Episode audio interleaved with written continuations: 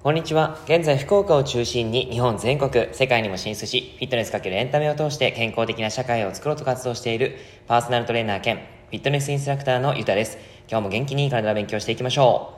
う。さて、今日は食育、納豆の技、納豆を食べるな夜がおすすめという内容をお話しします。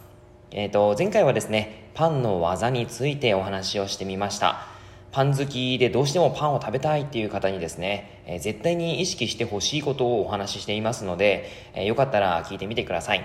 で、今日は納豆ですね。えー、納豆を食べるというのが、あの好きな方も、まあ、嫌いな方もいると思うんですけどももし食べるんであれば夜がおすすめというふうなことをお話ししていきます朝食のイメージが強い納豆ですよねでも実は納豆は夜に食べることがおすすめなんです。納豆特有の酵素で納豆キナーゼというのがありますけどもそれには血栓を溶かす作用があるというふうに言われています。またあの成長ホルモンの分泌を促すアルギニンも含まれているのが特徴の一つなんですね。で実はですね血栓ができやすいのも成長ホルモンが多く分泌されるのも夜なんです。なので実は納豆を食べるのは朝食よりも夕食の方が向いているということが言われてるんですね。でちなみに一緒に食べると相性がいいのは、えー、ビタミン C を多く含むものがいいです。血液の流れを良くするネギとかですね、えー、あとは、まあ、お味噌汁とかにも玉ねぎ入れたりとか、えー、っとするのもいいと思いますしあとは何でしょうねパプリカとか、えー、っとブロッコリーとかあそういあのキャベツもいいですね。そういったものも一緒にあの食べてもらうといいかなと思います。あとはごま油をかけてビタミン K の吸収率っていうのを上げるのもありです。そうするとね、え効率よく納豆の栄養素をすごく、えー、体に吸収しやすくなっていきます。はい。でえっと納豆ですね結構乗せる方が多いと思うんですよねご飯に。でそれが、えー、熱々のご飯に乗せるのはおすすめしないです。えー、ほんのり温かいのがベストなんです。で発酵で生まれてくるタンパク質分化酵素の納豆キナーゼ。先ほど言った話ですね。でその納豆キナーゼとか大豆、えーと、納豆キナーゼが大豆と比較すると大幅にそのビタミン B2 とか K を保有するんですね。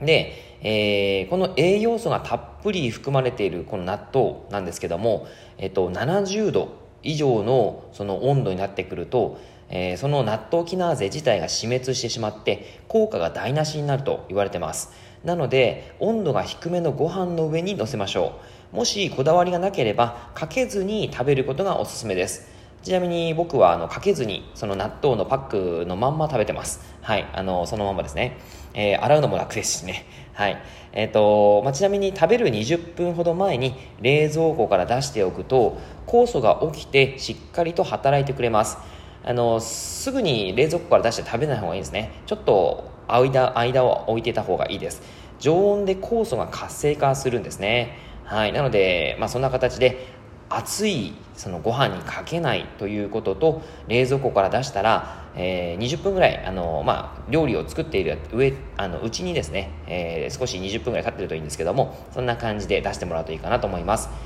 あとですね、えー、納豆の粒と引き割り。これはですねあの好き嫌いどちらかが好きとかですねあったりするかもしれないんですけども実はですねちょっとした栄養に違いがあります。はい。粒納豆と引き割り納豆の違いっていうのは製造過程が違うんですね。えっ、ー、と粒はその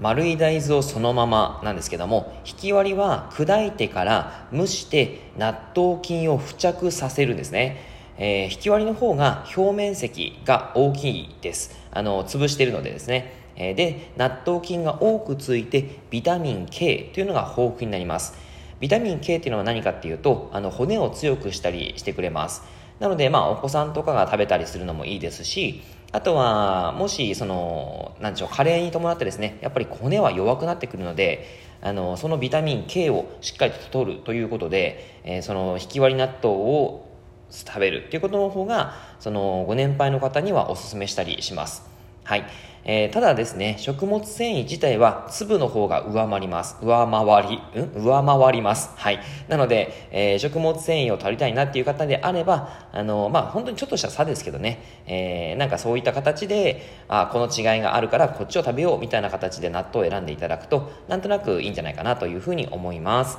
はい。いかがでしたでしょうか？栄養満点で健康にもいい納豆、ぜひ毎日の夕食に食べてください。以上になります。内容がいいなって思えたら周りの方にシェアしていただくと嬉しいです。また、いいねマークとかフォローをしていただくと励みになります。今日もラジオを聴いてくださってありがとうございました。では、良い一日を。